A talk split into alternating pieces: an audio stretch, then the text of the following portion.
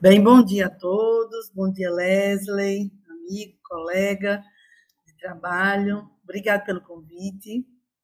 Eu sempre é sempre bom falar sobre isso, não é?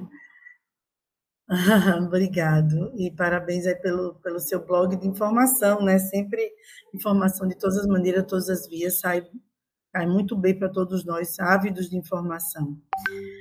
Bem, falar de envelhecimento é falar de, de para começar, uma mudança na nomenclatura do que é saúde, não é?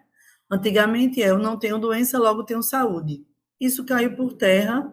A OMS já diz que ter saúde é ter um complexo bem-estar de saúde física, mental, social, financeira, emocional. Então, é esse conjunto que nos faz estar bem. Então, não adianta você estar é, com os exames todos em dia, com uma estrutura financeira muito boa, mas você é uma pessoa difícil, você é uma pessoa isolada, você é uma pessoa sem rede social. Também não adianta você ser absolutamente simpático, cheio de amigos, e você não se cuida, você tem uma depressão que não cuida, vive tendo crises é, de, de histrionismo, de ansiedade. Então, vejam que é um complexo, é um grande quebra-cabeça. E no envelhecimento, o que, é que acontece? O envelhecimento ele traz toda a história dessa pessoa, e nesse envelhecimento, você vai colher tudo aquilo que você plantou além da sua história, dos seus hábitos, das suas escolhas, né? Como você se cuidou, a prevenção, né? As atitudes melhores possíveis dentro do que você acredita. Claro que existem as tragédias, os problemas que não dependem de você. Mas o que que você vai fazer com esses problemas para não afetar tanto o seu ciclo de vida, né? Então, a gente vai contando a nossa história ao longo da vida. E no envelhecimento, você vai sentir o peso e a leveza do que você passou, né? Mas nunca é tarde. Também no envelhecimento é momento de você tomar atitudes, de você trocar de hábitos, de você se cuidar, de você realizar novas investigações, de você se cuidar de forma diferente, né? Então, é, até antes da pandemia, nós estávamos, e ainda estamos, é claro que nas devidas limitações, na questão do envelhecimento ativo. O que é envelhecimento ativo? É você sair de casa, é você fazer cursos, é você é, aprender novas coisas, é você fazer novos amigos, é você viajar, é você sair para caminhar todos os dias, é você é, participar de grupos, de excursões, você se mostrar trabalhar Quanto a gente fez isso, né? Da, do, do, até dos empresários abrir mais mercado de trabalho para as pessoas 50 ou mais, 60 ou mais.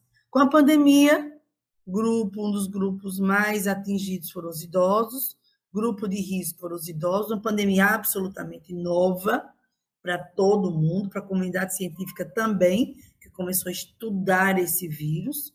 Veja nesses dois anos quanto a gente já mudou de ideias de tratamentos, de posturas, de tudo. E o idoso fica em casa. Então, esse foi o lema, foi o bordão mundial: idoso fica em casa. O fica em casa para o idoso tem uma conotação muito maior do que um adolescente, um adulto fica em casa, que ele pode trabalhar de casa, ele está produzindo, está recebendo, ele levanta, ele vai na comida, ele dorme, ele faz uma atividade física. Um idoso que já tem suas limitações, que ele fique em casa, isso teve um peso muito grande e consequências muito intensas dentro desse seu contexto, não é, Leslie? Que antes estava numa estimulação do envelhecimento ativo e agora no envelhecimento do fique em casa. Então, realmente, nós temos muitas repercussões é, no dia a dia, na prática, que estamos vendo nos idosos. Posso continuar?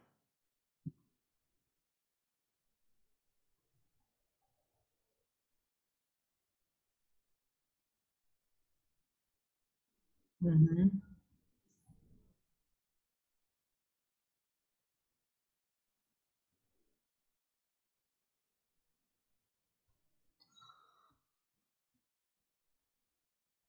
嗯，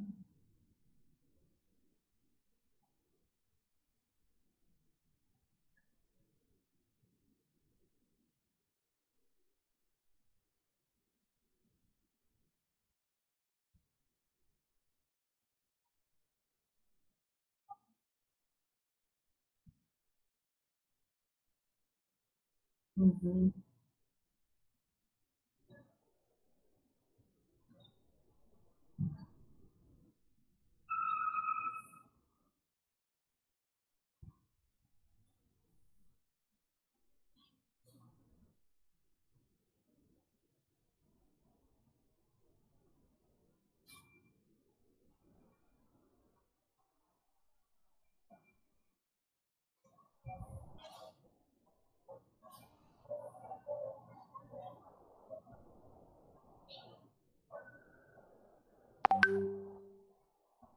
Uhum.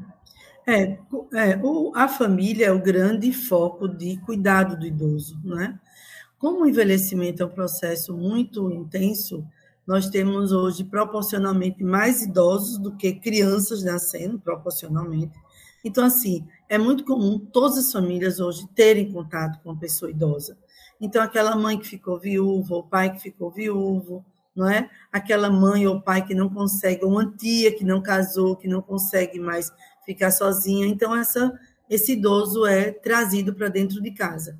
O que a gente viu muito também nessa também, pandemia, as junções das famílias, pela redução do poder aquisitivo, perda de trabalhos, custos altos, não ficar sozinho, perda dos cuidadores, eles precisaram de cuidar das suas famílias, as famílias se juntaram. Então, ou as famílias foram para a casa da, dos pais, ou vice-versa. Bem, ter um idoso em casa muda um pouco essa dinâmica familiar. Então, o idoso requer de atenção, requer de uma alimentação adequada, requer um entendimento, às vezes, quando ele está esquecendo, quando ele está dormindo demais, quando ele está achando que estão roubando, quando ele está implicando com as pessoas, porque às vezes não é porque ele quer, mas é porque está adoecendo. Muitas vezes as demências se iniciam não só por esquecimento, mas por distúrbios de comportamento. Então, é, é, é uma rixa que o idoso cria com o adolescente, com a criança, acha que são impostores, mexe nas coisas das outras pessoas, que um guarda-roupa, uma gaveta, desarruma tudo, coloca tudo no chão. Então, as famílias que se deparam com essa situação de ter um idoso em casa e, e o idoso apresentar determinados comportamentos inadequados, é preciso entender o que está acontecendo com esse idoso. E essa família toda estudar sobre essa situação. Tem um link muito próximo com a equipe de saúde e entender o que é isso que está acontecendo. Precisa ter muita paciência e entendimento, porque senão gera conflitos familiares, não é?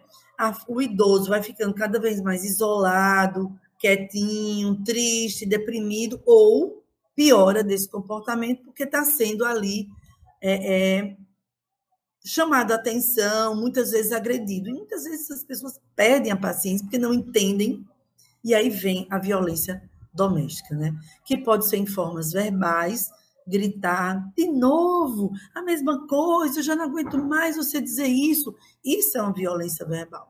Imagine você ouvir isso de um filho, de um neto, em voz alta, com a face agitada. Isso para o idoso, isso é, é bem pesado para ele. Ou uma violência física, empurrar, beliscar, puxar, entendeu? Então, isso traz também consequências deletérias para o idoso e a desagregação dessa família. Ou a violência financeira, né? O idoso que já tem aquele seu cartãozinho para comprar suas coisinhas, e aí as famílias estão em situação difícil, o idoso passa a ser rimo de família, e isso é uma violência financeira também. Às vezes precisa ter essa ajuda, mas muitas vezes tira muito da, da, do suporte que esse idoso precisa, de uma alimentação que esse idoso precisa, para custear outras coisas, entendeu? Então, a violência decai muito da falta de informação, da falta de entendimento do que é o envelhecimento e de que o, o que o envelhecimento pode trazer para esse idoso. O entendimento, a educação em saúde traz essa harmonia e essa facilidade de lidar com essas condições, sabe? Uhum.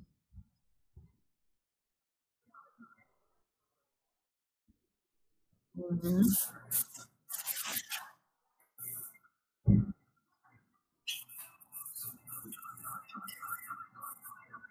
Isso.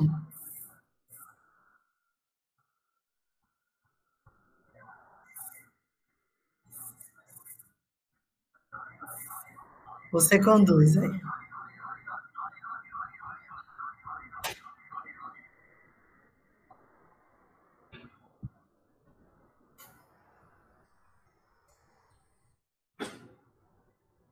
Nonagenário.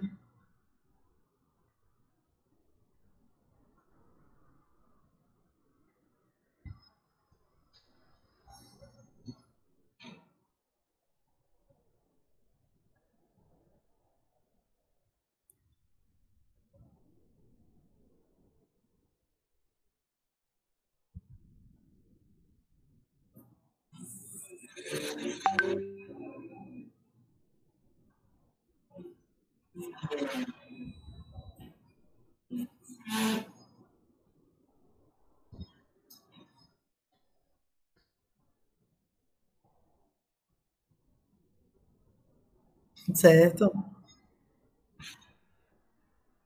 Isso é um mundo. Não. Uhum.